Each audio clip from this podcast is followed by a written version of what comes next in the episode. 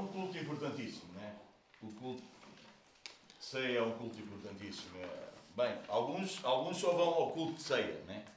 Há igrejas que o pessoal, alguns só vão, é culto de ceia, então nós hoje vamos estar, não é? É o culto de Santa Ceia, então vamos estar. Não estão os outros todos, esse é um erro, mas também não podemos. Mas isto não é para vocês, eu irei falar a quem, a quem não esteve. Uh, uh, mas também não podemos lidar com o culto de Santa Ceia como uma coisa que nós podemos, não é? Porque é um momento importante, é um momento em, em que nós, não é? E precisamos valorizar isso. E, e, e, como é que nós provamos, ou como é que se evidencia, ou como é que se vê se nós valorizamos ou não? É por a boca? Não, é pela maneira como nós, como nós, como nós evidenciamos isso com a nossa vida, não é? Não estou a falar mal dos irmãos que não vieram e eu percebo tudo isso, mas é uma reação, para mim, para mim, é uma reação um pouco esquisita. Depois de tudo que nós ouvimos, hoje, uh, pronto, o pessoal não está. Mas, tudo bem, tudo bem, ninguém fica chateado por causa disso. É só sinal que precisamos de aprender mais. Não, não é? É só sinal que precisamos aprender mais, entender mais, e isso nunca é um problema do povo, é sempre um problema de quem, de quem lidera e de quem, e de quem tem a responsabilidade de educar e de explicar. Talvez temos que explicar melhor, talvez temos que pregar mais vezes, não é? Ok? Mas esta manhã eu gostava de, de vos falar sobre uh, como é que nós podemos. Como é que eu posso dar um título? À mensagem. Como é que nós podemos ter a certeza que somos filhos de Deus? Ou como é que. Como é que nós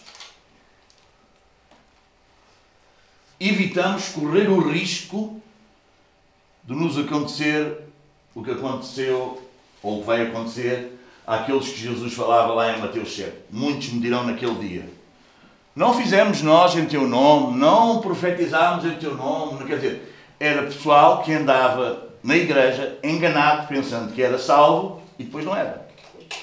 Não é? Há dois tipos, não sei se, vamos ver se eu me consigo explicar. Há, há dois tipos de, de, de, de, pessoas. Há aqueles que. Há aqueles que acham que são salvos e não são. E também há aqueles que vivem de tal maneira com medo de perder a salvação que todos os dias eles acham que podem perder a salvação e são salvos. Não sei se me estou a explicar, mas dá mais ou menos. Ok? Há uns que estão na igreja e entendem a igreja e vivem a igreja e vivem com Deus de uma maneira que acham que estão salvos e vão ficar surpreendidos porque vão ouvir que Jesus é não vos conheço. Não nos conheces a nós. Não é? Vocês veem a conversa que Jesus disse que eles, eles ficaram surpreendidos com aquela reação de Jesus. Não é? Então era pessoal que estava completamente convicto da salvação. Nós estamos salvos. Há outro pessoal que entende salvação de uma maneira que depois fica com medo todos os dias de perder a salvação. Não é? Por causa disto, por causa daquilo, por causa disso, está todos os dias, vive, vive numa aflição diária, não é? Com medo de perder a salvação. Como? Bem, eu podia arrematar aqui já e dizer salvação não se perde. Quem é salvo é salvo. E depois podemos ter aqui vários versículos sobre isso. Não é? Agora vamos, vamos, vamos, vamos entender, vamos perceber como é que nós podemos ter a certeza que somos filhos de Deus. Sim? Vamos lá, vamos lá Romanos, capítulo 8.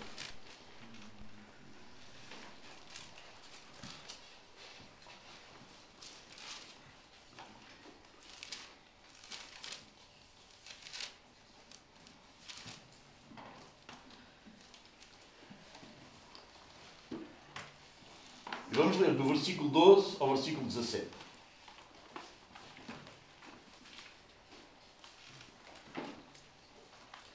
Assim, pois, irmãos, somos devedores, não à carne,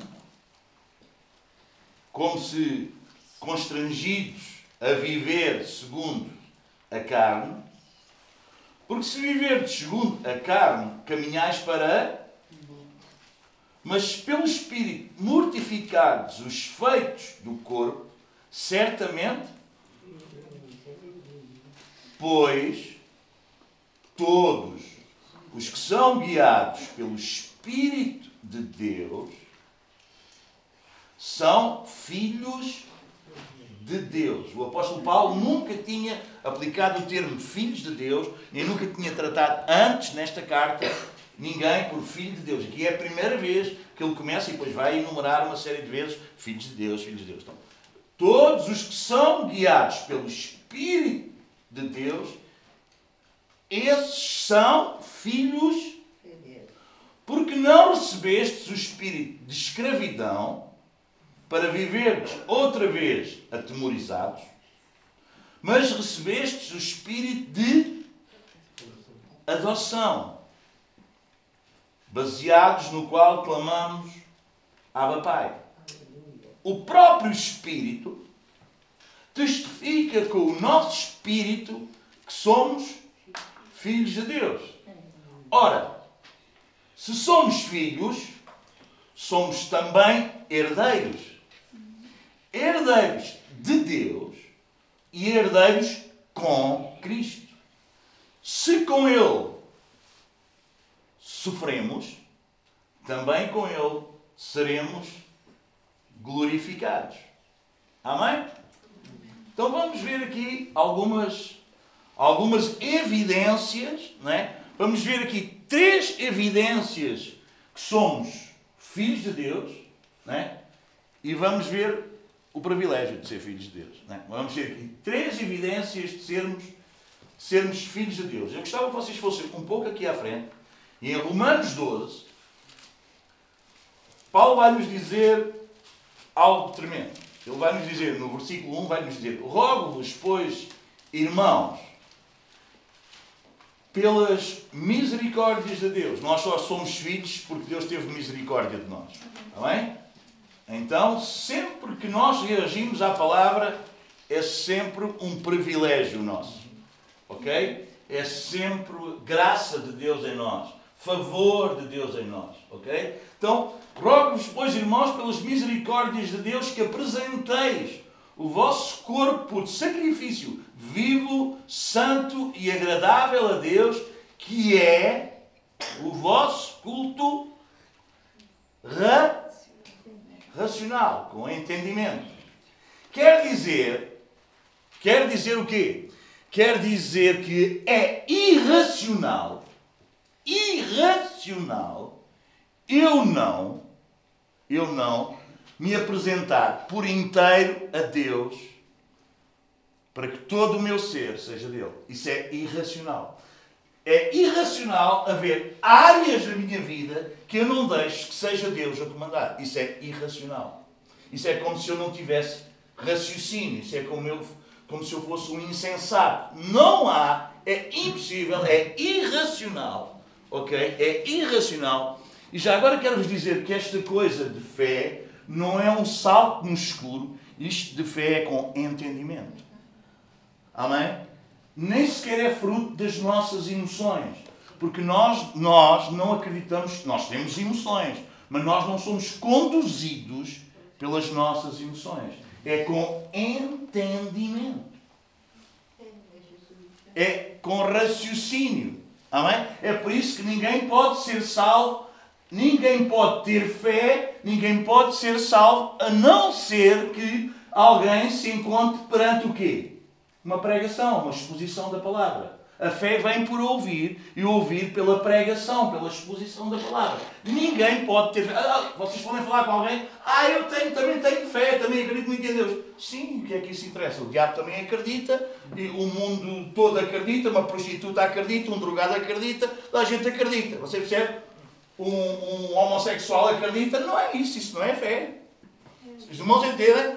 Fé tem a ver com entendimento, com raciocínio, é exposta à palavra ok? E a pessoa depois com entendimento, mais do que com emoção, É por isso que eu sou muito contra aquela coisa do apelo e da música e do ambiente e não sei o quê, porque parece que tem que promover um ambiente para a pessoa ser salva. Isso pode mexer muito com as emoções, mas parece que a palavra está muito mais interessada em mexer com as convicções, com o teu entendimento.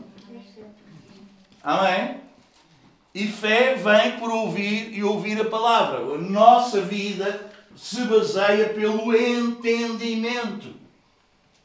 Ser igreja, ser filho de Deus é gente sábia, é gente que tem cabeça. Não é um conjunto de gente burra que não sabe mais nada. É um conjunto, é um, conjunto, é um grupo de pessoal salvo, que foi salvo de maneira como? Com entendimento. Nós sabemos o que é que andamos aqui a fazer, sabemos quem somos, quem Ele é, sabemos do mundo, sabemos muito mais do que toda a gente, só que não nos armamos, porque nós sabemos isto tudo pela graça de Deus. Fazemos-lo com humildade. Amém? Então é com entendimento. Então, o facto de nós agora, pela misericórdia de Deus, claro, porque todos nós estávamos condenados. Ninguém merecia ser salvo. Ele, na sua infinita misericórdia, com, muito amor com que nos amou, diz o apóstolo Paulo lá na carta aos Efésios, nos deu vida em Cristo. A nós que? Aos que Ele elegeu, aos que Ele tirou de lá. Toda a gente merecia condenação e Deus era completamente justo ao fazer isso, porque quem erra deve ser condenado. Ou não?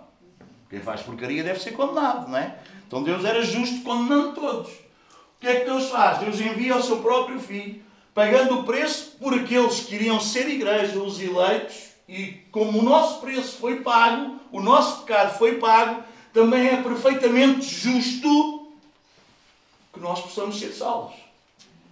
E isso aconteceu-nos e graças a Deus, nós estamos muito gratos por isso. Ninguém nos meteu lá, Aliás, nós não fomos nós que nos metemos lá, não fomos nós que quisemos ir para lá, não fomos nós que desejávamos isso. O apóstolo Paulo vai nos dizer o quê? Tanto querer como efetuar é Deus que faz em nós. É Ele que opera em nós, tanto querer como realizar. A minha neta perguntava-me nesta lição de sexta-feira: Ó oh pai, então se alguém quer ser salvo, ou oh, vou, se alguém quer ser salvo e não pode ser salvo? É uma pergunta contraditória. Porque se quer, se há o querer, já foi de Deus. Porque Ele coloca em nós tanto o querer como efetuar. Amém? Só o facto de eu desejar, já foi Deus que colocou em mim. Isto ia mexer aqui nas questões do livre-arbítrio. Tu podes vestir de amarelo se quiseres, Deus não se mete nisso. Agora, quanto a salvação, foi só Ele. E agora, mas eu não quero entrar nesse, nessa, nessa discussão hoje, mas é Deus. Pela miseric... Então, pelas misericórdias de Deus, irmãos, eu rogo-vos para que apresenteis os vossos corpos como sacrifício vivo, santo e agradável a Deus, que este é o vosso culto racional e não tomem a forma. E quando a Bíblia fala de forma, não é uma questão de prática, de exterior. Vocês entendem? Não sejam isso.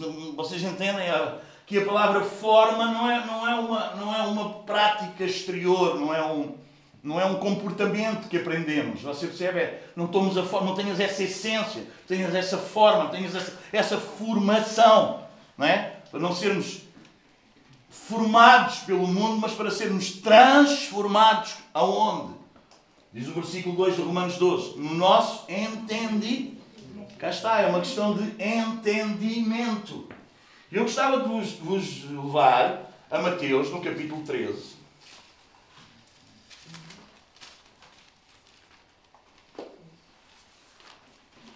E nós vamos ler muitos versículos hoje, está bem? Mateus capítulo 13.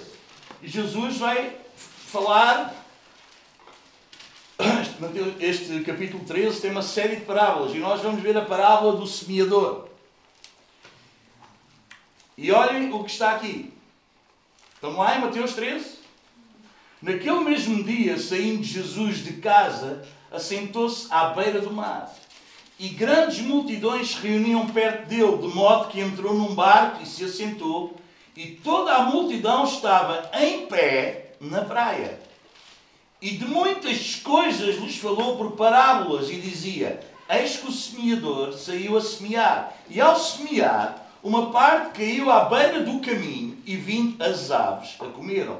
Outra parte caiu em solo rochoso, onde a terra era pouca e logo nasceu, visto não ser profunda a terra.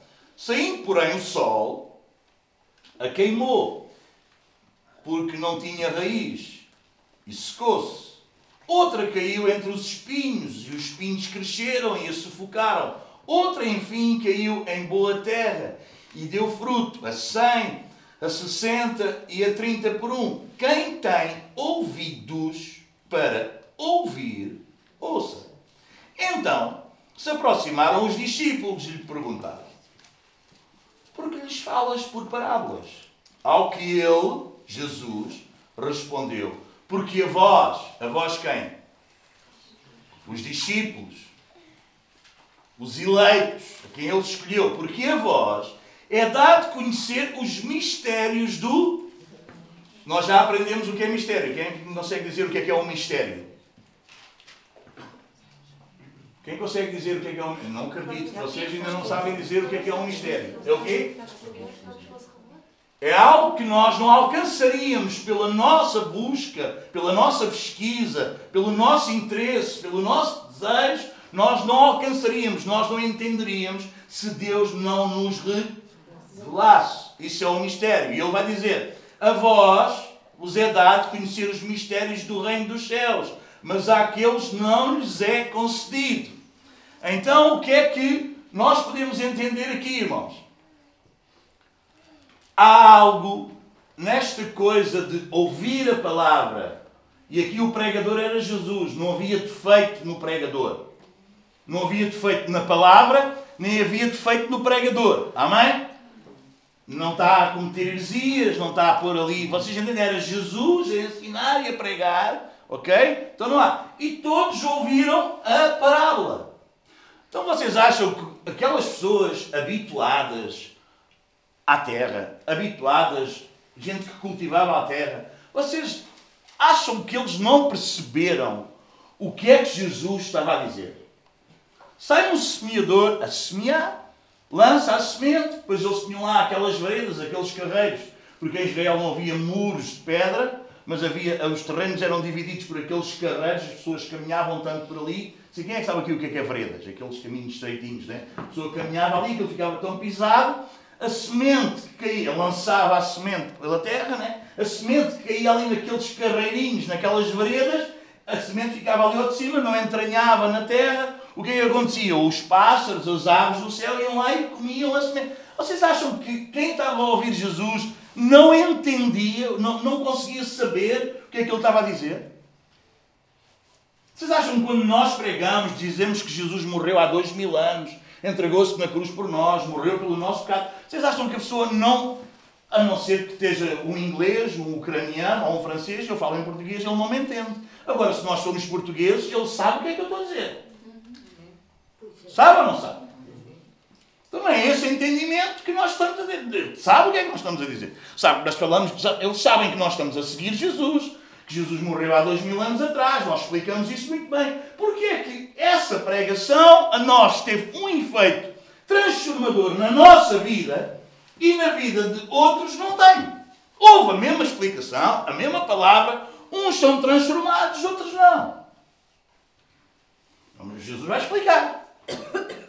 Porque há vários tipos de pessoas, há vários tipos de terra. A semente é lançada, ok? Vamos lá, vamos lá avançar.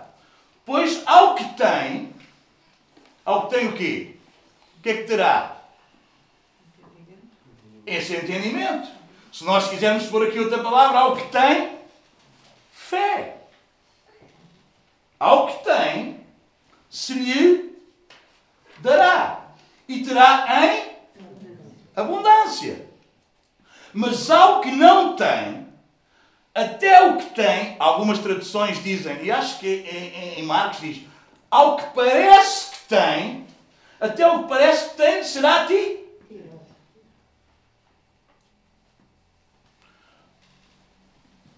Porque há pessoal que parece que tem. Nós estamos a estudar João 15, não estamos? Nós estamos, na, no, este ano, é João 15. E fala de fruto. Não fala? Se permanecermos na videira, não é? Nós daremos fruto.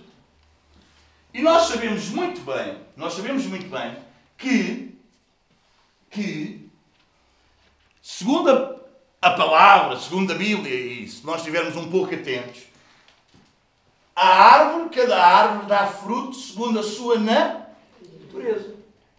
Uma laranjeira dá, uma figueira dá figos, não é? Uma videira dá uvas. Então cada árvore dá fruto segundo a sua natureza. Ok? Esse é o processo natural. Mas nós, por exemplo, conhecemos árvores que não dão fruto segundo a sua natureza. Por exemplo, uma árvore que tem lá os frutos pendurados e não são segundo a sua natureza. Hã? Sim, eu sei que iam dizer isto, enxertada. Claro que sim. Nós fomos enxertados na videira verdadeira. Nós éramos uma videira brava e fomos enxertados lá. Mas e se não for enxertada? Lembram-se lá de uma árvore? A árvore Natal. A árvore Natal tem, tem coisas lá penduradas que metem a árvore toda bonita, mas aquilo não tem nada a ver com a natureza da árvore. E há crentes árvores de Natal. Há crentes que vêm ao outro amar, vão amar como o outro ama. Vem o outro perdoar, vão perdoar como o outro ama. Vem o outro vir ao domingo à missa, vem à missa como o outro vem. Você percebe? Tem alguns frutos lá pendurados, mas não é da natureza. Vem, mas não queria vir. Faz, mas não queria fazer. Está, mas não queria estar. São as árvores de Natal. Vocês percebem? Tem lá o fruto pendurado, é colocado lá para quê? Para tornar a árvore bonita, mas não é. É aquele que parece que tem, até o que tem, parece que tem, será tirado.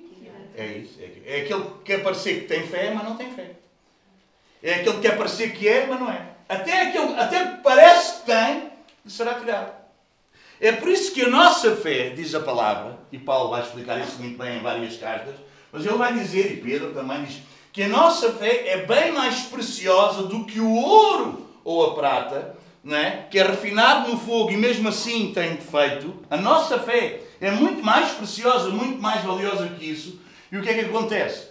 Como é que nós sabemos o processo da prata? Aquele metal é, passa pelo, pelo fogo, passa pelo fogo, tanto, tanto, tanto, tanto, tanto. Quanto mais passa, mais as impurezas vão sendo queimadas até que há ouro de 9 quilates, há ouro de 18 quilates, há prata. Você, estamos a entender ou não? E qual é, qual é o processo de refinação de pureza disso? É o fogo. Não é? E, e, dizem, dizem os entendidos nisso que alguém que está a purificar a prata sabe que a prata está ali em pé, que sabe quando? Quando ele consegue ver o rosto dele, que está a correr ali, que fica líquido, né? e quando ele consegue ver o rosto dele na, naquela, naquela prata que está ali a ser purificada, naquela, aquilo que está ali a escorrer, aquele líquido. Se ele conseguir ver lá o rosto, então tu está muito perto da perfeição. Aquela prata está praticamente pura. Está bem quando é que nós sabemos que a nossa vida está praticamente. E esse é o processo da igreja. Efésios 4. Há um só Espírito, não precisa ir lá, há um só Espírito, um só Senhor, um só Deus, Pai de todos, que age só de alguns? Não. Que age em todos, e depois há alguns para quê? Para profetas, outros para pastores, outros para vocês? Até que cheguemos à unidade da fé e à, e, à, e à maturidade de Cristo. Não vale a pena agora irmos a Efésios 4, a gente já leu isso muito na nossa, na nossa conferência. Mas vocês estão a entender? Então a nossa fé, isto da fé, não é alguma coisa que é, pronto, eu acredito já está. Não. A nossa fé é provada, passa pelo fogo. Porque a nossa fé é, bem, é mais preciosa do que o ouro, o, o metal mais precioso que existe aqui na Terra. A nossa fé passa, ultrapassa isso. A nossa fé é posta à prova. Então, o que é que Paulo vai lá dizer no, nos capítulos, no versículo 28 e por aí fora? Sabemos que todas as coisas, juntamente, concorrem para o bem daqueles que amam a Deus. E ainda bem que não é só aqueles que amam a Deus, mas é aqueles que são chamados segundo o seu propósito porque o nosso amor por Ele é tão fraco que às vezes falha e ainda bem que há um propósito nele em nos chamar, porque quando o nosso amor falha, o amor dele não falha. Amém? Amém? Mesmo quando nós somos infiéis, Ele permanece fiel. Amém? Porque Ele não pode negar-se Ele mesmo. Ele escolheu-te. Estás lá. Por isso Paulo diz, eu sei, eu tenho a certeza que aquele que começou a boa obra em vós vai terminá-la até aquele dia. Obrigado. Amém? Amém? Conseguimos entender isto? Então a nossa fé é um bem muito precioso. Tão precioso que ele vai, eh, a palavra muitas vezes vai comparar a nossa fé ao ouro, à prata, que passa pelos processos. Somos postos à prova. Jesus foi posto à prova também ou não? Foi, ele é levado pelo Espírito ao deserto. Vocês entendem? Ele é o autor e consumador da fé. Então, tudo bem, mano. Eu quero vos dizer uma coisa. Tudo o que vem à nossa vida, Deus sabe. Ah, então ele sabe. Ele sabe e ele usa isso tudo. Ele não, não. Ah, já que veio isto, deixa ir. Não, ele deixa que isso chegue à nossa vida. Ele traz isso à tua vida. Para quê? Porque o propósito dele na tua e na minha vida é fazermos, para termos a forma, não só o exterior, não só a aparência, mas para nós termos a forma, a essência, tudo isso o quê? Conforme o seu filho, Jesus. Então, irmão, tudo o que vem à tua vida é para fazer isso. Tudo o que te falta é para fazer isso. Tudo o que já tiveste e hoje não tens é para fazer isso. O que eu tenho é porque me faz falta. O que eu não tenho é porque não me faz falta. E o que eu já tive e hoje não tenho é porque já fez parte e agora não faz. E vivemos sem crises. Falamos isto financeiramente falando, falamos isto com saúde, falamos isto em todas as áreas da nossa vida. Há gente a chorar pelo passado, há gente desejosa de um futuro. Irmão, tu hoje estás como estás e agradece a Deus por estares na condição em que estás, na vida em que estás, na família em que estás, no lugar em que estás, da maneira que estás, porque tudo isso está fazendo parte de um plano incrível de Deus para a tua e para a minha vida e tudo isso está moldando o caráter de Cristo em ti. Então ele, Paulo vai dizer, então se é Deus que opera em nós, tanto o querer como o realizar, fazemos tudo com o quê? Sem queixume, sem murmurações, sem queixas. Porque Deus sabe o que é que está a fazer, irmãos. Amém? Todos estão de acordo ou não? Sim, irmãos. Deus sabe o que está a fazer. Deus não está distraído. Ele está a fazer uma obra em ti e em mim. Amém?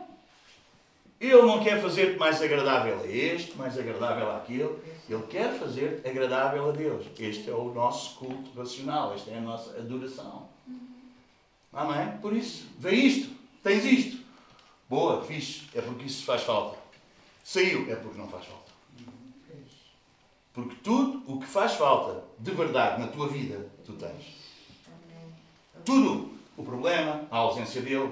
A saúde, a ausência dela o dinheiro, a ausência dele, tudo o que tu possas imaginar, todas as coisas concorrem juntamente para o bem daqueles que amam a Deus e que são chamados segundo o seu propósito.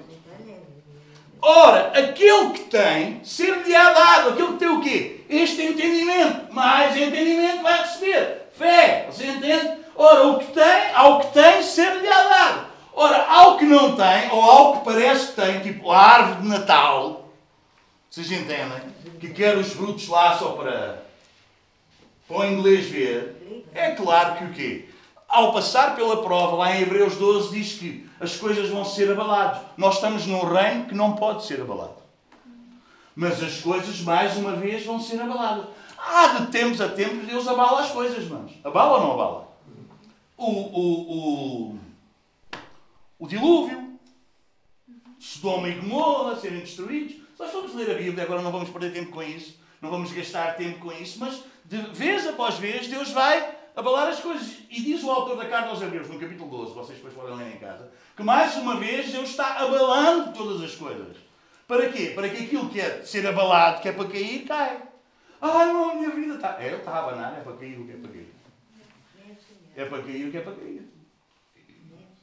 É? Se for um sininho, daqui, ou se for um Pai Natal, daqueles chocolate, está lá atado na árvore de Natal, se tu és uma árvore de Natal, e aquilo cair, tu vais lá pôr uma corda mais forte para ver se aquilo não cai. Vai cair. Vai cair. Agora, o que é fruto, amém? Tudo aquilo que vai ser abalado, vai. nós já estamos num reino que não pode ser abalado. Aquele que é nascido de Deus, o que é que ele vai fazer? Naquele que é nascido de Deus, que vem de Deus, o maligno não não pode mexer. Tu és um filho de Deus, na tua natureza, na tua filiação, tu és um filho de Deus. Ele não pode mexer. Agora Deus vai usar todas as coisas para tirar da tua vida aquilo que não acompanha a salvação. Aquilo que não faz parte deste processo. Amém? Ele vai mexer, ele vai tirar isso. Queres tu agarrar-te a isso ou não? Ele vai abanar a tua vida, pau, pau, pau. Mais fácil, mais difícil. Vais sofrer mais ou vais sofrer menos. 15 dias dava para chegar ao outro lado. 40 anos no deserto. E diz que ele fez isso para quê? Para os humilhar.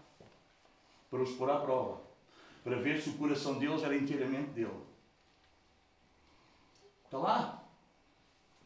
Em Deuteronômio, não é? Tu, Sérgio, tu ajudaste no Deuteronômio 9, ok, não é? Sim, sim. sim. Aí. Vamos lá, Deuteronômio 9, só para vocês verem isso. Acho que é isso, não é, Sérgio? Acho que é.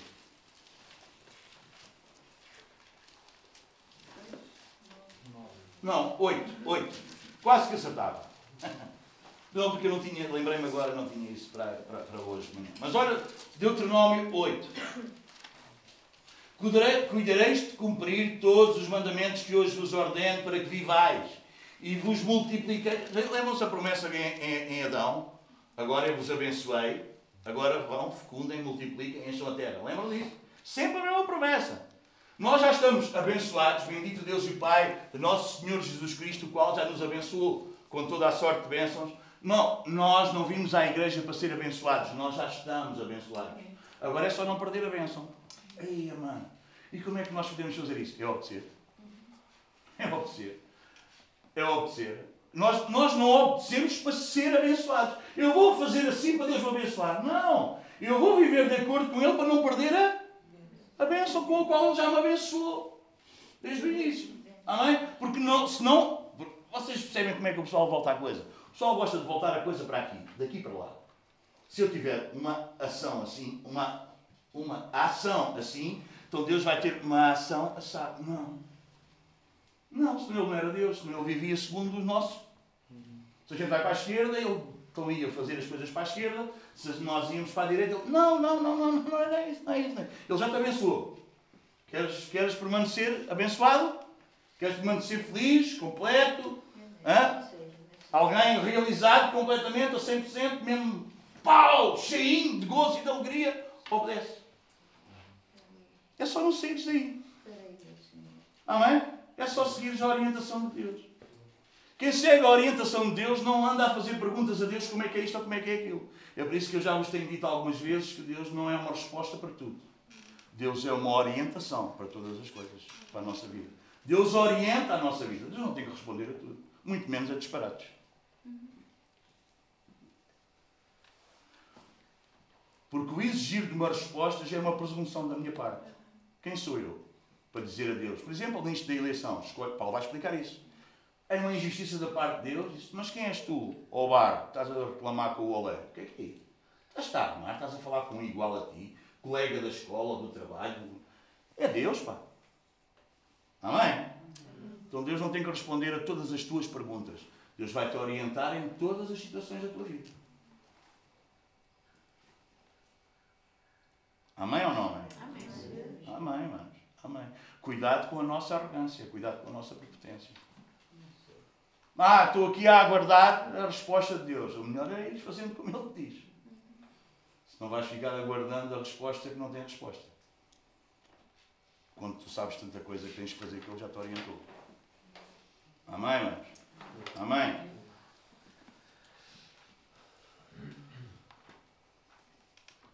A resposta é uma reação ao que tu queres. Direção é uma reação tua ao que ele quer. O que é que tu achas que é o teu lugar? O que é que tu achas que é a nossa condição? É uma resposta ao que eu quero ou é uma obediência ao que eu quero? Amém? É por isso que a obediência é para filhos. Amém? O que é que diz? vos multipliqueis e entreis e pessoais a terra que o Senhor prometeu sob juramento a vossos pais. Versículo 2. Recordar-te-ás de todo o caminho pelo qual o Senhor teu Deus te guiou no deserto estes 40 anos. Para quê? Aquilo fazia-se em 15 dias. Porquê é que demoraram 40 anos? Está lá. Para te humilhar. Para te provar. Para saber o que estava no teu coração. Se guardarias ou não os seus mandamentos. Ele te humilhou, te deixou ter fome e te sustentou com o maná. Tu não conhecias, nem os teus pais o conheciam. Para te dar a entender que não só de pão viverá o homem, mas de todo, de tudo o que procede da boca do Senhor viverá o homem. Lembram-se onde, é, onde é que nós lemos muito isto? Na tentação de Jesus no deserto com o diabo. Jesus, vai, Jesus conhecia esta palavra, conhecia Deuteronômio, conhecia o Pentateuco, vocês entendem? E Jesus vai usar esta palavra para dizer ao diabo: Não, diabo, eu já conheço essa história. Estou a passar fome aqui, estou... eu sei o que, é que está a acontecer comigo. O que está a acontecer comigo é o que aconteceu com o povo lá. Eu estou a ser posto à prova, eu sei o que é que se faz, eu sei o que é que está a acontecer comigo.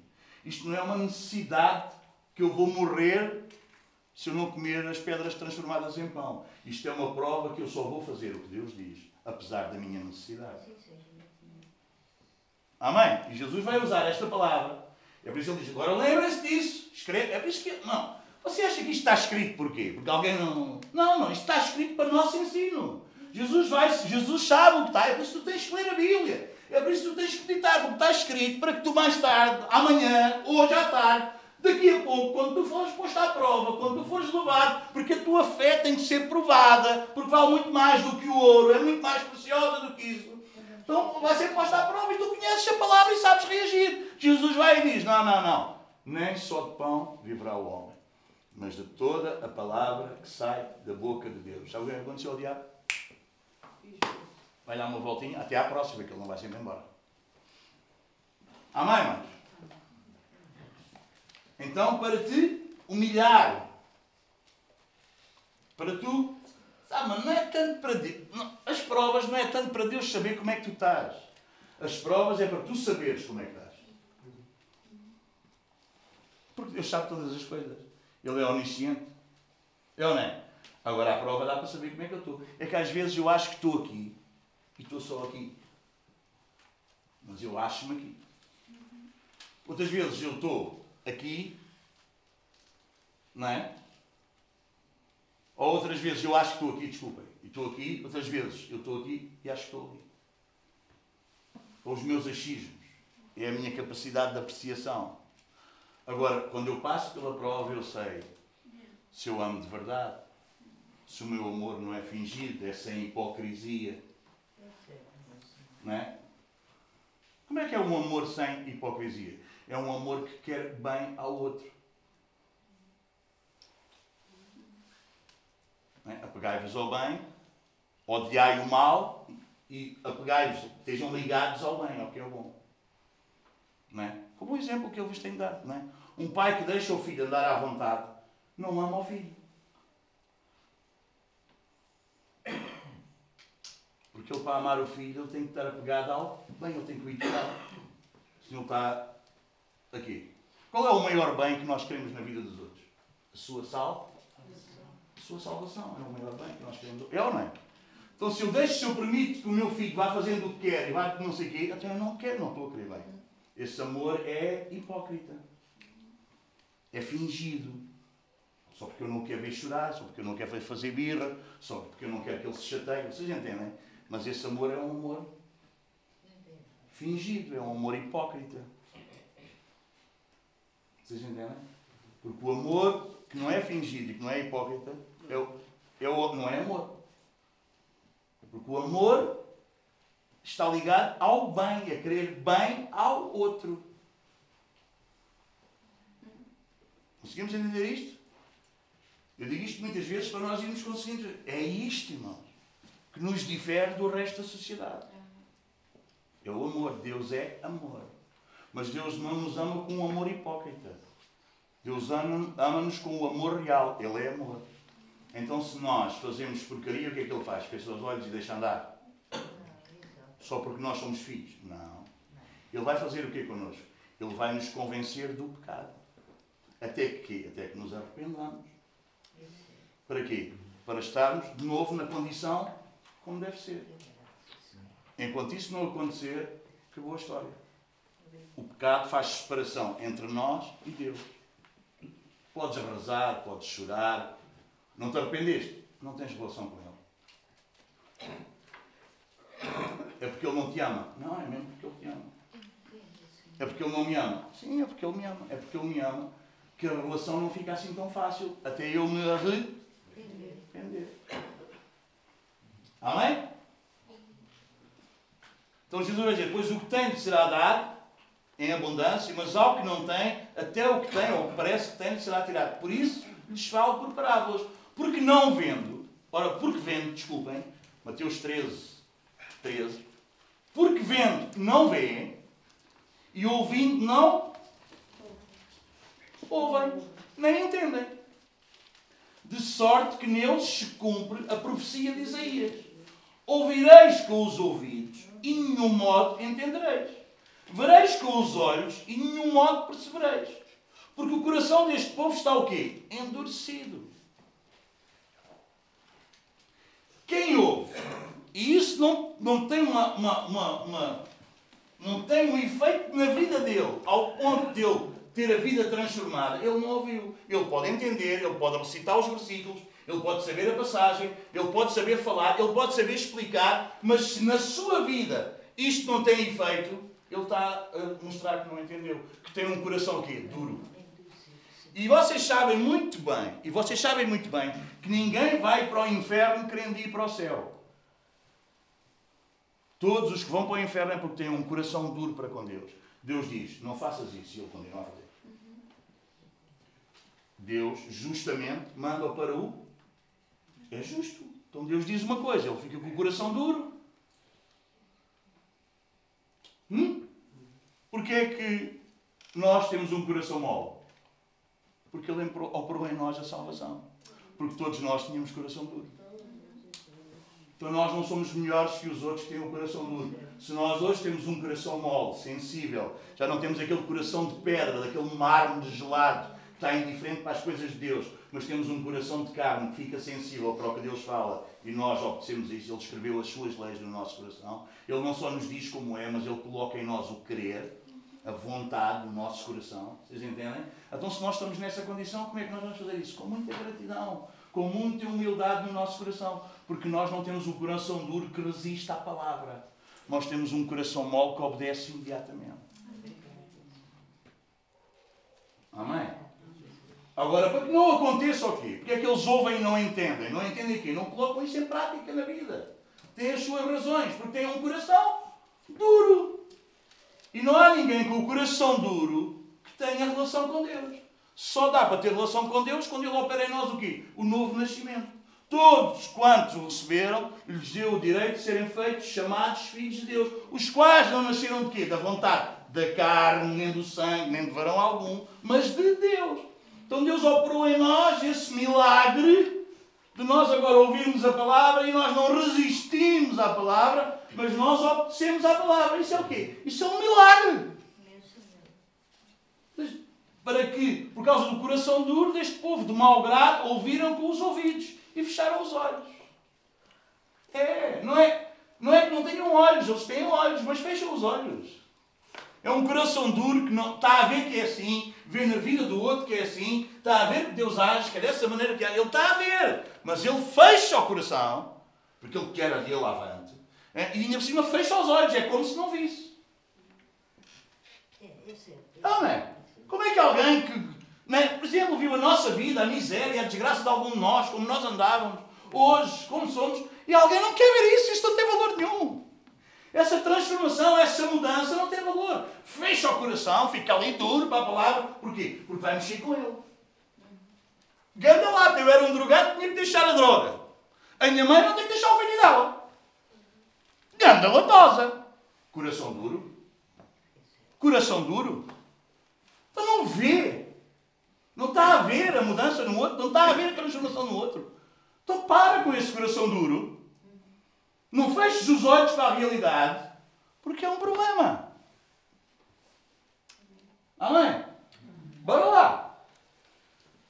Para não suceder que vejam com os olhos, ouçam com os ouvidos, entendam com o coração e se convertam e sejam por mim curados. Ora, se isto fosse pelo abanão, ah, dava dois abanões ao outro, não é? Oh, amigo, então como é que é? Vês ou não vês? Estás a entender ou não estás a entender? Mas não é. Ele está a dizer, gente que tem um coração duro, sem o coração endurecido, eles fecham os olhos e eles não se vão converter. Agora a gente pode abanar, a gente pode chocalhar aquilo tudo, não vão. Diz para que não se convertam. Porque isso não começa por nós, isso começa por Ele. Bem-aventurados, porém, ele vai explicar, 16. Porém, os vossos olhos. Porquê? E os vossos ouvidos, porquê? Irmão, tu vês? Irmão, não respondas a mim. Examina o teu coração, examina a tua vida. Tu vês? Estás a ver? Irmão, tu ouves, dá graças. És um bem-aventurado. És um bem-aventurado. Diz: Bem-aventurados vocês porque veem e bem-aventurados vocês porque ouvem. Porque é verdade vos digo que muitos profetas e justos desejaram ver o que vedes e não viram, e ouvir o que ouvis e não ouviram. Atendei vós, pois, à parábola do semeador. A todos os que ouvem a palavra do reino e não a compreendem, vem o maligno e arrebata o que lhe foi semeado no coração. Este é o que foi semeado à beira do caminho. Coração duro, a palavra é semeada, mas não entra no coração. O semeador vem e lança a semente. E tem o coração duro. É como aquela semente que está a cair à beira. Naquela, naquelas, naquelas veredas duras, ouve a palavra uma vez, ouve outra, ouve outra, mas não se rende à palavra. Não se rende à palavra. Esses são os que têm o coração duro.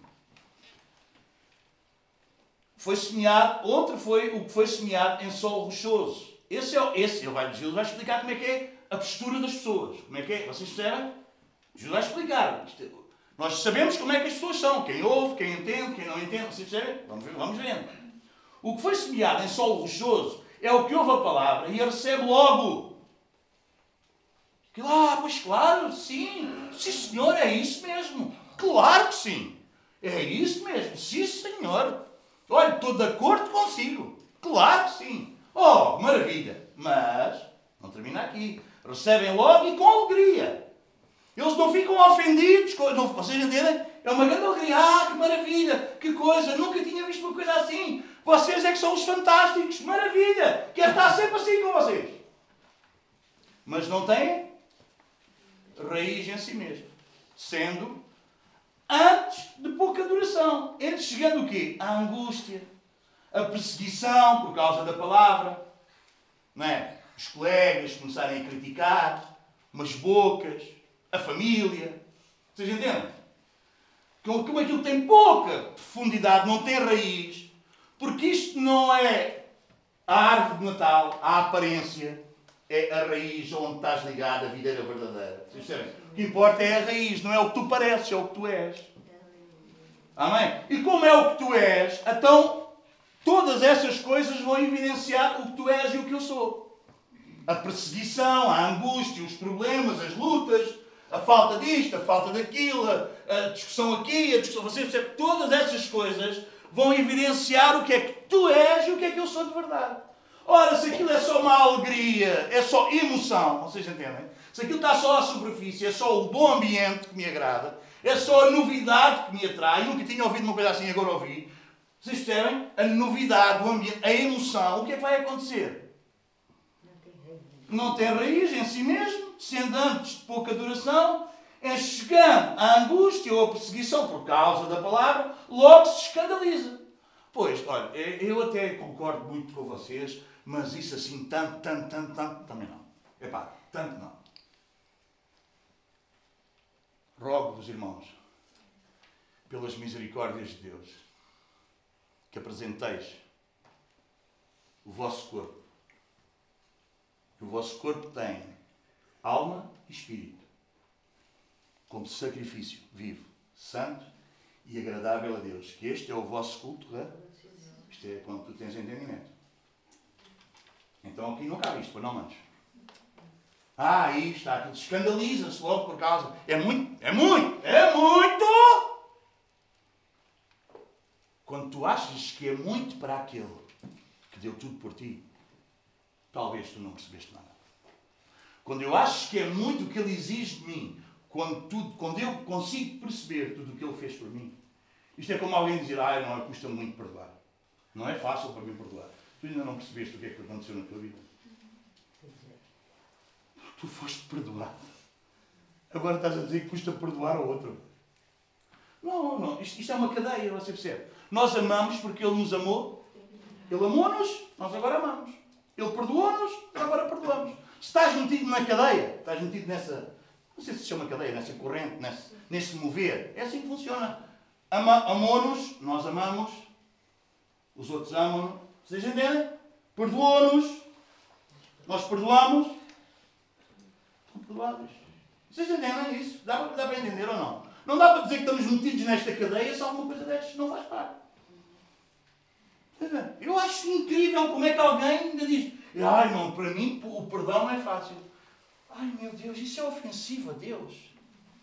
Então, se Deus te perdoa completamente, tu não merecendo nada, tu estás a dizer que o perdão para o outro, para ti, não é fácil, é algo, é algo para ti tens, tem que demorar uns dias. Ainda não percebeste nada da palavra. Não, manos. Perdoar é instantâneo. É instantâneo. Aliás, aquela coisa de quem não se sente não é filho de boa gente, é do mundo. Eu sinto é que tu estás em pecado e quero salvar-te. Talvez eu vou ter contigo para tu não continuares a errar. Não é porque eu estou ofendido contigo. Algumas pessoas interpretam que quando agimos com disciplina, que nós estamos muito magoados, então nós tivemos aqui uma reação de ira, cólera, e então a gente coloca o outro ali até que nos passa a ira. Não, irmão. Não é nada disso. Nós colocamos o outro ali até que ele entenda que está errado. Amém. Amém.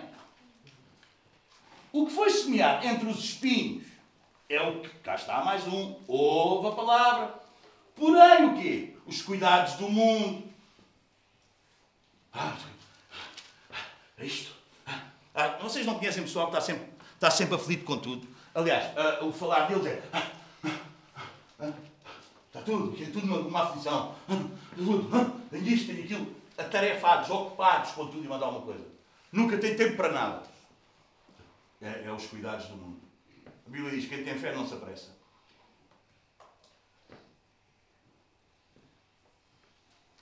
As fascinações, a fascinação das riquezas.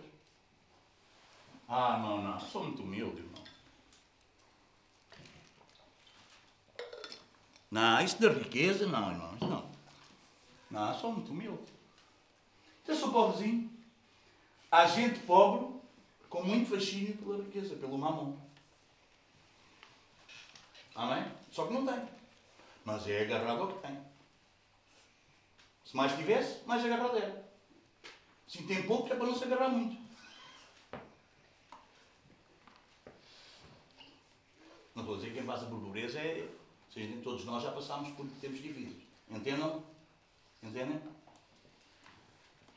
Paixão, fascinação das riquezas. O que é que fazem? Sufocam a. Sufocam a palavra. A palavra diz uma coisa, mas não, ele, que ele fica sufocado. E fica infru. Mas o que foi semeado em boa terra é o que ouve a palavra, a compreende e este frutifica e produz a 100, a 60 e a 30.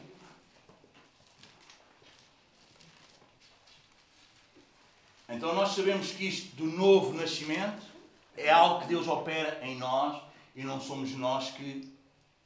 Porque nós só queremos. Porque Ele abriu o nosso coração. Porque o nosso coração era duro como todos os outros.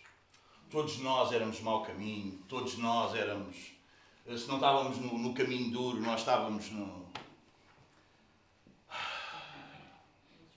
nos espinhos, não estávamos nos espinhos, nós, nós estávamos na beira do caminho, mais no, no, no terreno rochoso, tínhamos. Vocês entendem? Se não fosse. Não, não é produzido por nós, manos. É produzido por Deus. É produzido por Deus. Então vamos lá aqui. Então, uma das, das, das evidências que nós temos que somos filhos de Deus será qual? vocês lendo o versículo 12 e 13, qual é aqui a evidência que vocês acham que nós temos para termos a certeza que somos filhos de Deus? Qual é a evidência aí? Eu vou ler. Assim, pois, irmãos, estou no Romanos 8, 12. Assim, pois, irmãos, somos devedores, não à carne, como se constrangidos a viver segundo a carne, porque se vivermos segundo a carne, caminhamos para a morte, mas pelo Espírito mortificarmos os feitos da carne, certamente viveremos. O que é que nós temos aqui, irmão? Uma das evidências que nós somos filhos de Deus é o quê? É uma luta diária contra o pecado, contra a carne. Se nós não pecamos normalmente, na boa, queremos saber, como também fazíamos antes. Você percebe? A, a, a diferença de antes para hoje não é que nós deixámos completamente de pecar. É que agora, quando nós pecamos, nós entristecemos. Nós vivemos uma luta diária entre o espírito e a nossa carne para nós fazermos a vontade de quem? Do espírito. A carne nunca se vai converter. Nós aprendemos hoje como é que se faz, e não é porque aprendeste hoje que amanhã tu já fazes tudo bem. Amanhã tu vais ter a mesma luta. Assim, amados irmãos, o que é que diz? Assim, pois, somos devedores, não há carne, mas ao Espírito. O que é que nos salvou? O que é que nos salvou? Ah, fui eu que quis vir para Deus. Estava cansado desta vida, já estava mesmo todo doido com a vida que levava, né? E decidi-me por Jesus. Ah, se foi assim, então talvez tu continuas a basear-te aí na tua carne para, para venceres o dia a dia. Porque tu até conseguiste escolher Deus, então agora também vais escolher Deus todos os dias. Hum? Não foi o espírito, foste tu, a carne. É ou não é? Quando tu percebes que isso não teve nada a ver contigo, mas foi o espírito que te trouxe de lá. Amém? Vamos lá aqui a Gálatas 4. Vamos lá aqui a Gálatas 4, rapidamente. Rapidamente.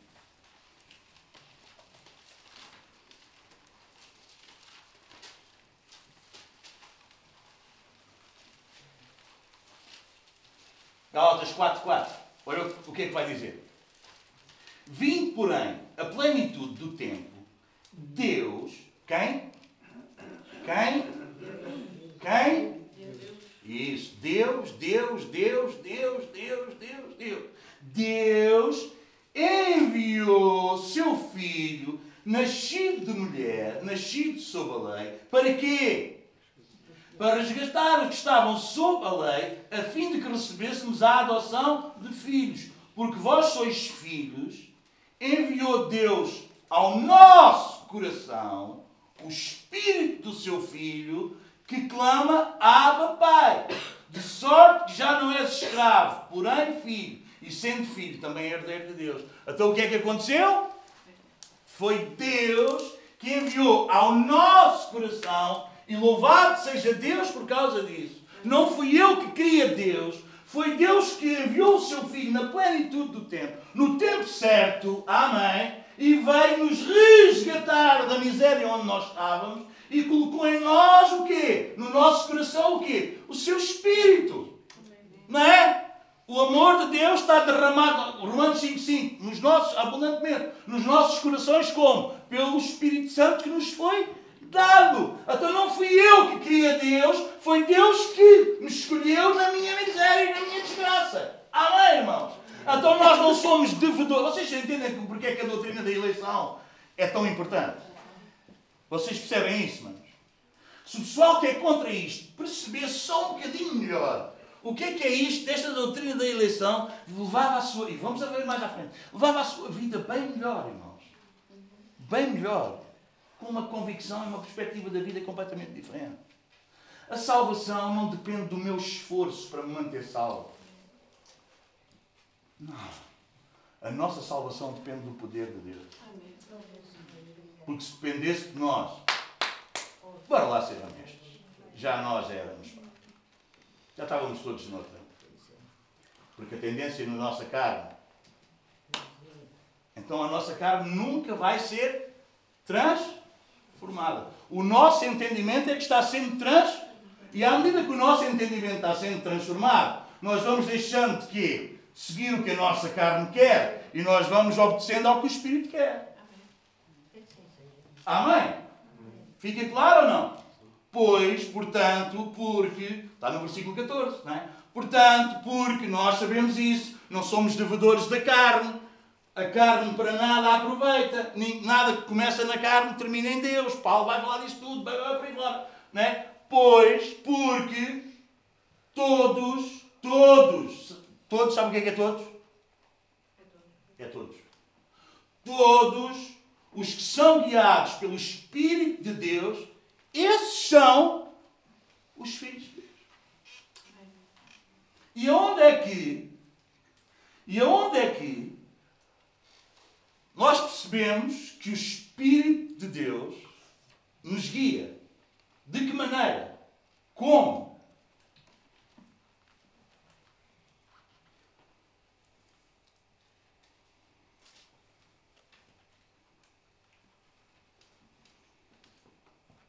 Versículo 15. Porque não recebeste o espírito? De escravidão. O irmão Emilino, se calhar, lembra-se disso melhor que nós, mas eu, o Paulo, o João, nós, pelo menos, ouvimos os nossos pais muito falar nisso. Nós vivíamos numa ditadura, não vivíamos? Nesse tempo de ditadura, nós podíamos deixar as portas da nossa casa aberta, que ninguém roubava nada. Era ou não era? Porquê? Porque nos amavam muito e não queríamos ser no que era nosso. Sabe o que é que isto quer dizer? Medo. Medo. Sabiam muito bem que quem mexesse ia parar a um sítiozinho nada jeitoso que não era a prisão do Linhão de Sintra agora. O Parque de Recreios. Aquilo era complicado. Então eles obedeciam porquê? Por medo. Por medo. O que o Espírito, vocês percebem, o que é ser guiado pelo Espírito, não é ter medo de ir parar ao inferno, é saber que fui adotado como filho. Então eu agora não obedeço com medo do castigo, mas agora eu obedeço porque eu não merecia nada. E ele adotou-me. Isso é ser guiado pelo Espírito. Não faço a vontade da minha carne. Não ando em pecado. Não é porque eu tenho medo do castigo. Porque Deus não é um ditador que eu sei que vou lá, pá, já foste, agora já era. Não, porque nós não recebemos, não é esse espírito que, que está em nós, irmão. Não, não é isso. Não, não, não. Como é que eu sei que sou um filho de Deus? Por causa deste espírito. Porque não recebeste o espírito de escravidão para vivermos outra vez atemorizados. Não! Não, não é porque temos medo do inferno. Não, irmãos, não. Mas recebeste o quê? O espírito de adoção. Nós fomos adotados. Baseados do qual clamamos Abba Pai. Este Abba Pai é paizinho querido. Mas este paizinho querido não quer dizer que nós vamos estar com Deus como se fosse um colega de trabalho. Não, porque Ele é Deus. Vocês entendem? Meu filho não entra no meu quarto ou os meus filhos não entram no meu quarto de qualquer maneira, como se fosse o quarto deles e fazem lá o que querem lhe apetece. Não. Agora isso quer dizer que eu sou um pai mau? Não. Quer dizer que eles respeitam o pai. Quando nós estamos na reunião, irmãos, quando nós estamos no culto, irmão, há reuniões que eu vejo, que eu assisto, que eu vejo na internet, irmão, que só ver aquela reunião, só ver o que se passa em cima daquele púlpito, eu sei que aquela gente não conhece Deus. Faz tanto disparate, diz tanta coisa, fala tanta coisa. A postura é de tal modo que basta só ver que eles estão a falar muito de Deus, mas eles não conhecem Deus. Pelo menos o Deus das Escrituras. É só ver. A postura, o modo, até como oram. Você percebe? Até como vestem, como falam, como saltam. Há muitas igrejas, só ver a igreja e percebe, não conhece nada. Não é como os épocas, a gente tem ali a cruz, a cruz é assim de maldição. Não é isso, não é isso que eu estou a dizer, não. Não é substituições é entendimento da palavra. Porque esta fé é, é, é, é racional. É racional, a gente entende. Ele transformou o nosso entendimento. Ele não fez assim a nós, olha, um salto no escuro, confia em mim. Não! Não! Ele revelou-nos a sua vontade. Ele revelou-nos quem Ele é. Amém, irmãos? Nós não andamos aqui, olha. Não, nós não somos como crianças. Levados por todo o vento de. Não somos como a palha. Sabem o que é, é a palha no, na era? O pessoal mais velho sabe, não é? Vinha ao vento, o, o, o cereal, a semente caía, era mais pesada, caía, ficava na eira, a palha dava-lhe o vento e ia, as pessoas mandavam assim, né? E a palha ia com o vento e a semente ficava. Nós não somos como esses miúdos, criança, né? Uma criança pequenina, tu dizes, faz assim, faz assim, e ele faz tudo para um objetivo, porque quer uma coisa, guloso. Olha, faz assim que a mamãe dá-te não sei o quê.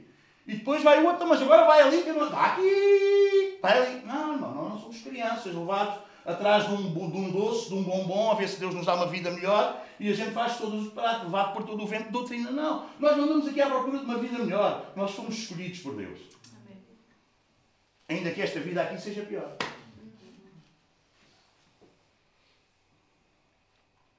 Então, este Abba Pai não é o nosso colega da escola. É Deus.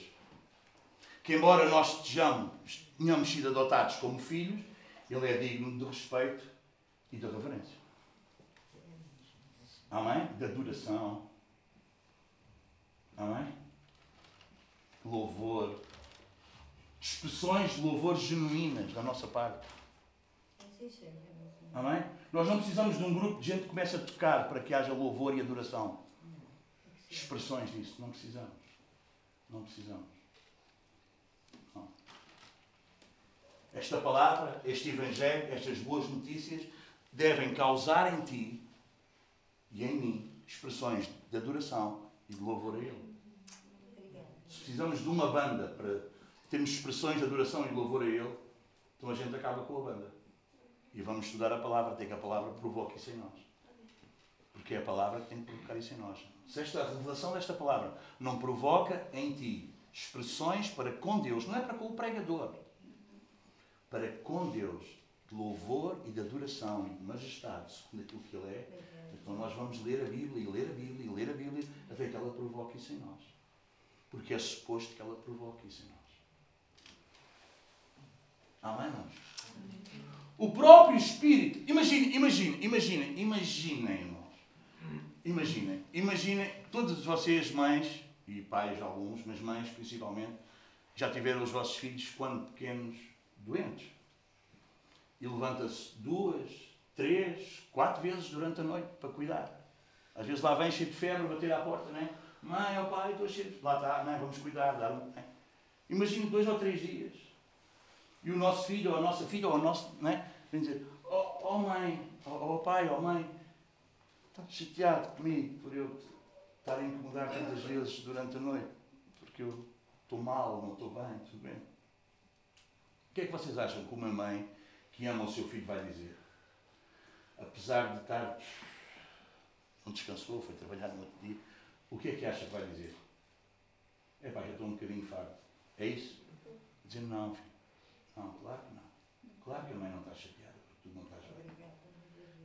Mãe está aqui para cuidar de ti. O que é que você acha que Deus faz connosco que somos filhos como nós erramos? E vamos lá e dizemos, Senhor, mais uma vez. Bosta. Mais uma vez.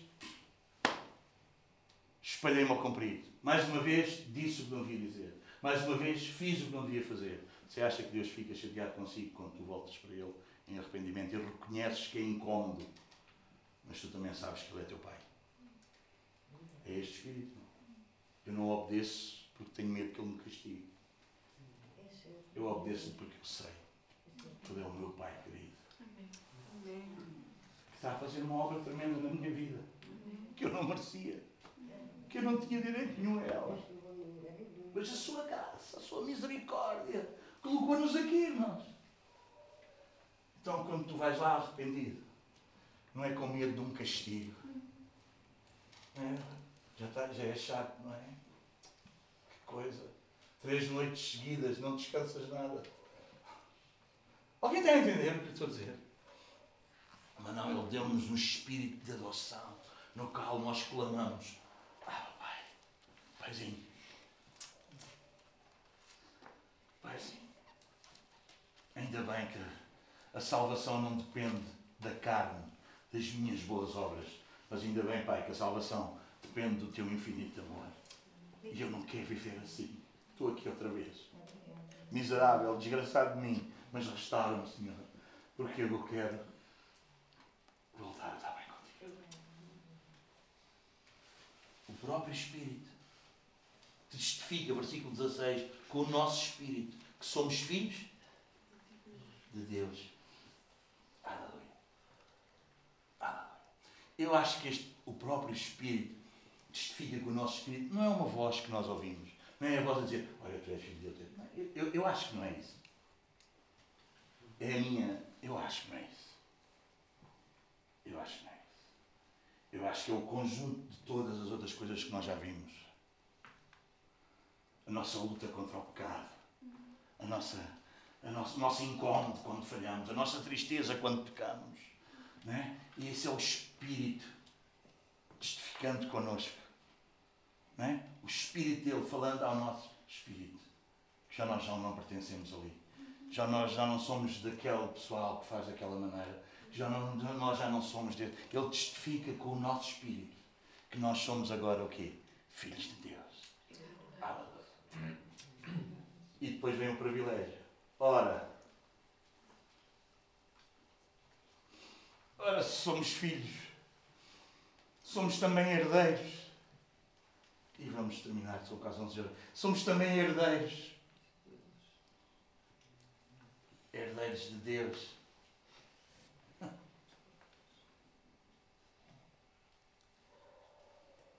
Somos herdeiros de Deus. Ele vai partilhar conosco a sua glória. Já pensaste neste privilégio? Nós somos herdeiros. Antes, somos também herdeiros. Romanos 4,13. Um bocadinho atrás só. Tá?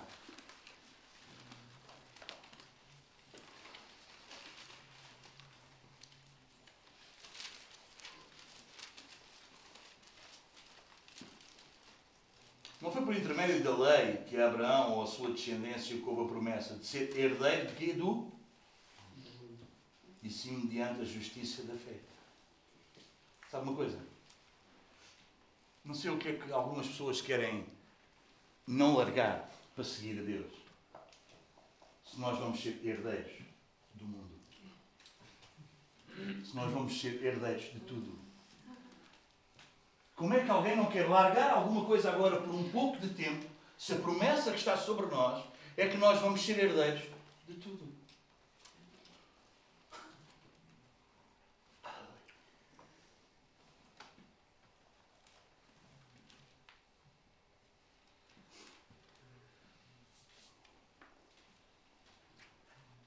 Primeiro aos Coríntios.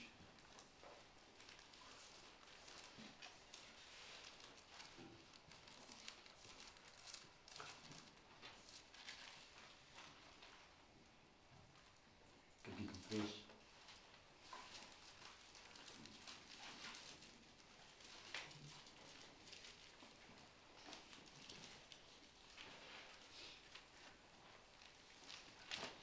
A haver, divisão na igreja de Corinto, porque uns eram de Paulo, outros eram de Apolo, outros eram. Não, este é nosso. é- Olha, Paulo vai dizer: portanto, ninguém se glorie nos homens. Porquê? Porque tudo. Estão lá vocês? 1 aos Coríntios 3, 21. Porque tudo é vosso. Seja Paulo, seja Apolo, seja Cefas, seja o quê? Seja a vida, seja a morte, sejam as coisas presentes, sejam as futuras. Tudo é vosso. E vós, de Cristo. E Cristo, de Deus. Ah. Qual é a tua herança? Tudo. Tudo. Tudo. Tudo. Tudo. Não havendo alguém deixado casa, terreno, pai, mãe, filho, não receberá já aqui dez vezes mais. E por fim, tudo. Mas qual é a tua herança? Tudo. Nós somos herdeiros? Tudo. Tudo.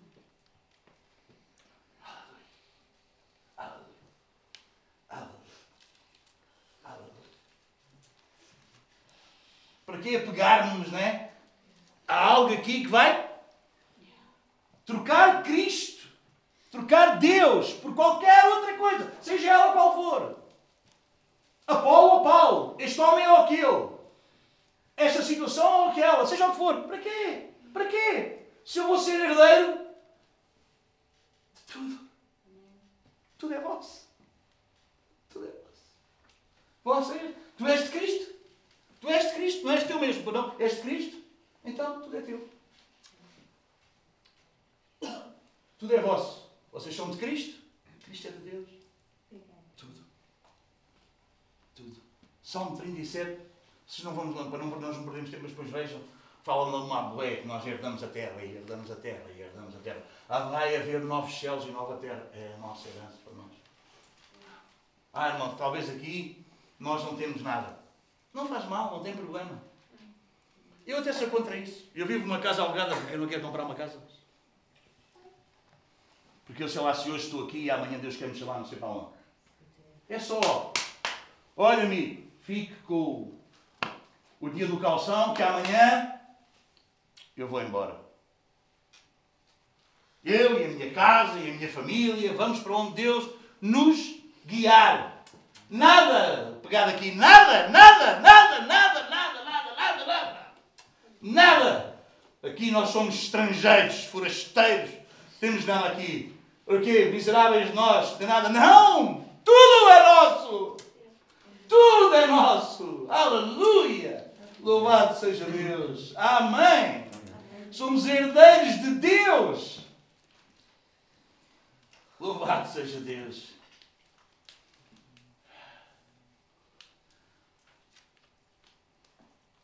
Olha aqui o que diz no versículo 23 do capítulo 8 de Romanos. Diz que a criação, no 22, porque sabemos que a criação a um só tempo geme e suporta a angústia até agora. E não somente ela, mas também nós, que temos as primícias, não é? Nós temos a, aquele, aquela entrada. Vocês percebem quando se compra uma casa, dá-se ali aquela entrada, nós já temos as primícias do Espírito. Igualmente gememos em nosso íntimo, aguardando o quê? a adoção de filhos, a redenção do nosso corpo. Não, sabes porque é que nós ainda não podemos experimentar tudo esta herança? Porque este corpo não aguenta. Mas tudo o que significa esta nossa adoção de filhos, irmão, vai ser experimentado na sua verdadeira realidade quando este corpo miserável, quando este corpo cheio de defeitos, quando este corpo cheio de de incapacidades, de limitações, for transformado naquele corpo glorioso. É por isso que a criação nós também gememos. Porque nós queremos deixar este corpo que, que nos inclina sempre para o pecado, que nos inclina sempre para o erro, que nos inclina sempre para esta carne que nos afasta, que é inimizado contra Deus. Quando este corpo for transformado naquele corpo glorioso. É por isso que nós queremos. A adoção de filhos é, é nós vamos experimentar a verdadeira realidade do que é que isso representa de sermos adotados como filhos quando que? Já temos as primícias, já experimentamos alguma coisa. Mas quando este nosso corpo, que nos puxa para baixo, já viste que não ficas no ar? Já viste que há algo que te puxa para baixo? Já viste que há algo que te puxa para aqui? Ah, mas vai haver um dia. Aleluia! Que os mortos ressuscitarão primeiro e nós, os que estivermos vivos, seremos transformados no ar, no abrir e fechar de olhos, no tocar da tormenta e subiremos com o Senhor e aquilo que nos atrai para aqui, para a miséria, para a desgraça, para o pecado, acabou. Nós somos herdeiros de Deus. E co-herdeiros com Cristo.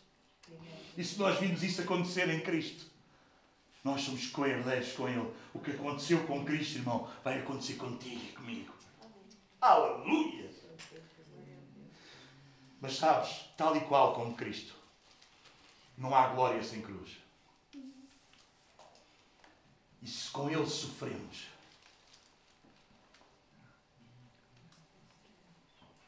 estás a sofrer ou não queres sofrer? Sofres com ele, não sofres? Por ser dele, sofres, não sofres? Sofres o escárnio, a vergonha, a afronta, a ridicularização dos outros. Hã? Não sabemos ainda o que é que havemos de sofrer, talvez vamos parar à prisão. Vocês entendem, manos? Talvez nós. Hã? Talvez vamos nos cortar o pescoço só por nós dizermos que somos de Cristo, porque não podemos dizer que Ele é o único caminho, porque cada um tem o seu e nós somos intolerantes e estamos aqui a, a manipular as pessoas e talvez qualquer dia isso vai acabar e nós não podemos dizer que só há um caminho. Ah, então nós vamos dizer que o nosso é o Cristo. Não! Nós vamos dizer sempre que só há um caminho! Cuidado com o vírus! Ah, tudo bem, tolerante, ele quer seguir a dele, eu sigo a minha. Não, não, não, não. Porque não todos os caminhos vão dar a Deus, não é todos os caminhos vão dar a Roma. Só um caminho nos leva ao Pai. E nós vamos encher o nosso peito, nós vamos encher a nossa boca e nós vamos encher os ouvidos toda a gente. Não, não, meu amigo, só um caminho. Então vais, eu vou. Mas vocês ficam a saber que só há um caminho. Até vou mais rápido. É hoje, para ir já, a cabeça é hoje. E digo-vos isto com temor e tremor diante de Deus. E preparem-se para o que vem aí.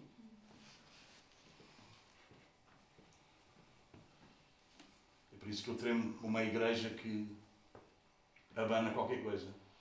Hoje não consigo, hoje não dá, hoje não posso, hoje tenho aquilo. Cuidado, manos.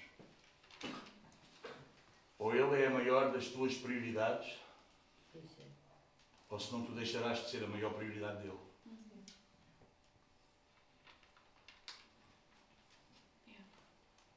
Não é porque ele deixou, porque isso é impossível de acontecer. Mas nós precisamos sondar os nossos corações. Às vezes é difícil. É. Pai, ele não disse, oh Deus, que estás aí longe, não. Pai, se é possível,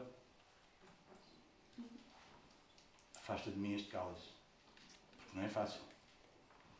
É de ânimo leve, não é duro. É deitando gotas de suor e sangue. Suportar a afronta do pecado ao ponto de chegar até ao sangue. Resistir ao pecado. Resistir ao que o diabo quer fazer de nós. Nós ainda não chegámos a esse ponto, mas talvez podemos chegar. Se com ele sofremos, também com ele seremos glorificados. E eu gostava que vocês fossem um pouco mais à frente. E agora, e agora vamos mesmo terminar. Senhor, mostra-nos, revela-nos, abre os nossos corações, tem misericórdia de nós, Senhor. Também o Espírito, no versículo 26, semelhantemente nos assiste em nossas fraquezas, porque não sabemos orar como convém. Mas o mesmo Espírito intercede por nós sobremaneira sobremaneira, de uma maneira superior, com gemidos inexprimíveis. E aquele que sonda os corações sabe qual é a mente do Espírito, porque segundo a vontade de Deus é que ele intercede pelos santos, por nós. Sabemos que todas as coisas cooperam para o bem daqueles que amam a Deus, daqueles que são chamados segundo o seu propósito. Porquanto, aos que de antemão conheceu, também os predestinou para serem conformes à imagem de seu filho, a fim de que ele seja o primogênito entre muitos irmãos. Não tem vergonha de chamar o outro irmão, que Jesus não se envergonha de chamar irmão dele. Não tenhas vergonha do teu irmão da igreja. Não fales só aqui na igreja e na rua, viras ou fazes de conta que não vês e passas pelo outro lado só para as pessoas não perceberem que tu te identificas com aquele que é crente. Não tenhas vergonha do teu irmão. Não tenhas vergonha dele. Jesus não se envergonha de nos chamar irmãos. Apesar de nós sermos ainda tudo o que ainda nós somos. Aleluia. E eu gosto do versículo 30. E aos que predestinou a esses, perdeu alguns, mas chamou outros, é isso? E aos que predestinou, a esses também chamou. E aos que chamou, a esses todos Nenhum se perde, disse Jesus. Todos os que o Pai me der, de maneira nenhuma lançarei fora.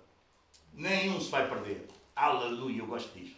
E aos que chamou, a esses também justificou. E aos que justificou, a todos esses, a todos os que ele predestinou, chamou, justificou, a esses também glorificou. Porque Ele é Deus e a obra dele é perfeita. E o que Ele começa, Ele termina. E o que Ele decide, Ele faz tudo quanto lhe apraz. Eu não aceito, eu não aceito um Deus menor. Eu não aceito um Deus menor. Um Deus que quer salvar uns e outros, e outros querem ser salvos e outros perdem-se e outros. Isso é uma baralhação terrível. Aos que predestinou. Quando é que ele predestinou? Antes da fundação do mundo. A esses também chamou. Ouviste a chamada? Ouviste ele chamar-te? Ouviste ele chamar-te? Chamou-te? Não se enganou. Não te chamou hoje e amanhã manda-te embora. Aos que chamou também justi. Às vezes vais errar, vais. Às vezes vais tropeçar. Bem-vindo, também eu. Mas ele justificou. Pá, a gente tem que ler o resto, são depois vocês dizem. Temos que ler o resto, desculpem, desculpem, temos que ler, temos que ler, temos que ler, temos que ler. Eu peço desculpa, mas temos que ler. Que diremos, pois, à vista destas coisas? Se Deus é por nós, quem será contra nós? Aos que Ele predestinou, aos que Ele chamou, aos que Ele justificou, aos que Ele glorificou, diante destas coisas, nenhum se perde. A obra é dele, tudo é dele, é ele que faz, é ele que começa, é ele que termina. O poder é dele, a glória é dele, a majestade é dele, a graça é dele, o favor é dele, o louvor é para ele, a glória é para ele. Aleluia! Que diremos, pois, à vista destas coisas? Se Deus é por nós, quem será contra nós? Aquele que não poupou o seu próprio filho antes por todos nós. O entregou, porventura não nos dará graciosamente e com ele todas as coisas. Quem tentará acusação contra os eleitos de Deus? Quem? Quem? Aleluia! É Deus quem nos justifica. Quem os condenará? É Cristo Jesus quem morreu, ou antes, quem ressuscitou, o qual está à direita de Deus e também intercede por nós. Quem nos separará do amor de Cristo? Quem é que vai separar? Tribulação? Angústia? Perseguição? Fome? Nudez? Não tens roupa para vestir? Perigo? Espada? Como está escrito. Não te esqueças do que está escrito. Por amor de ti. Este ti não és tu, é Ele somos entregues à morte. Isso. Não é a carne mais que me governa, é o Espírito. Não vivo mais eu, mas Cristo vive em mim. Eu mortifico as obras da carne pelo Espírito que foi colocado no meu coração. Louvado seja Deus. Entregues à morte o dia todo, fomos considerados como ovelhas para o matadouro. Não é como ovelhas. Você entende? Não é como ovelhas que passeiam no jardim. É como ovelhas que vão para o matadouro. Em todas em todas. Não é evitando estas todas. Não é poupando das coisas. É passando por elas. Se necessário for, se Deus entender, em todas estas coisas, porém, somos mais do que vencedores por meio daquele que nos amou. E eu gosto de Paulo, porque Paulo era um homem de certezas e nós temos que ser homens e mulheres de certezas. Nós somos de um Deus certo, de um Deus que não muda, de um Deus que não mente. E não há de haver ninguém com mais convicção do que nós. Desculpem lá. Porque eu estou bem certo de que nem a morte, nem a vida, nem os anjos, nem os principados, nem as coisas do presente, nem do porvir, nem os poderes, nem a altura, nem a profundidade, nem qualquer outra criatura pode separar-nos do amor de Deus que está em Cristo Jesus. Amém. Nosso Senhor, aleluia, aleluia, aleluia. Amém? Então há evidências que somos filhos ou não há? Há evidências ou não há, irmão? Hã? Há evidências ou não há? Há evidências! Há evidências, irmão. Isto não é uma coisa Ah, eu, eu, eu, não, eu não vou chegar lá enganado. Eu não vou chegar lá achando que sou uma coisa sem ser. Só porque eu pratiquei uma série de religiosidades, ainda que elas sejam aparatosas, milagres. Gente, oh, Senhor, não profetizámos em teu nome, até não fizemos milagres em teu nome. Não é isso que me leva para lá, irmão. O que me leva para lá é uma luta diária contra o pecado e eu quero viver uma vida santa para com Deus. E essa é a obra do Espírito Santo na minha e na tua vida. Aleluia, mas eu não faço por medo. Não é por medo. Não é com medo do inferno. Não, não, não, não, não. Isso qualquer religioso faria.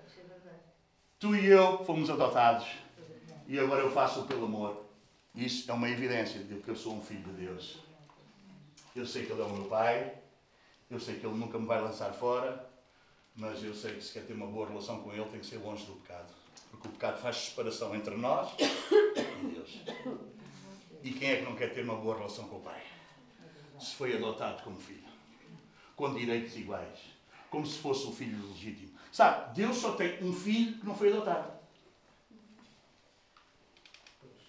Quem? Jesus foi o único que não foi adotado.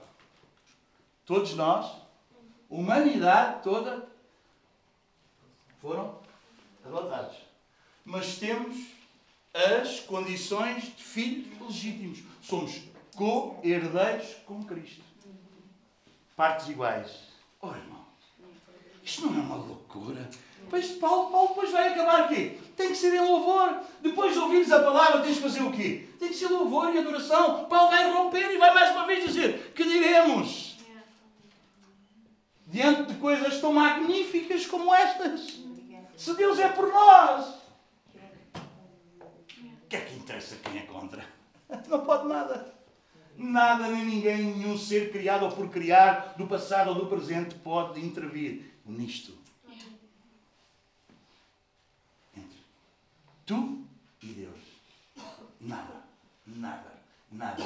Esta aliança é inquebrável. Esta aliança é inquebrável. O Deus que não pode mentir, na sua eternidade passada, ainda não havia nada, Ele já te tinha predestinado para filho. Vamos ficar de pé. Podemos adorá-lo por uns instantes. Vocês acham? Amém?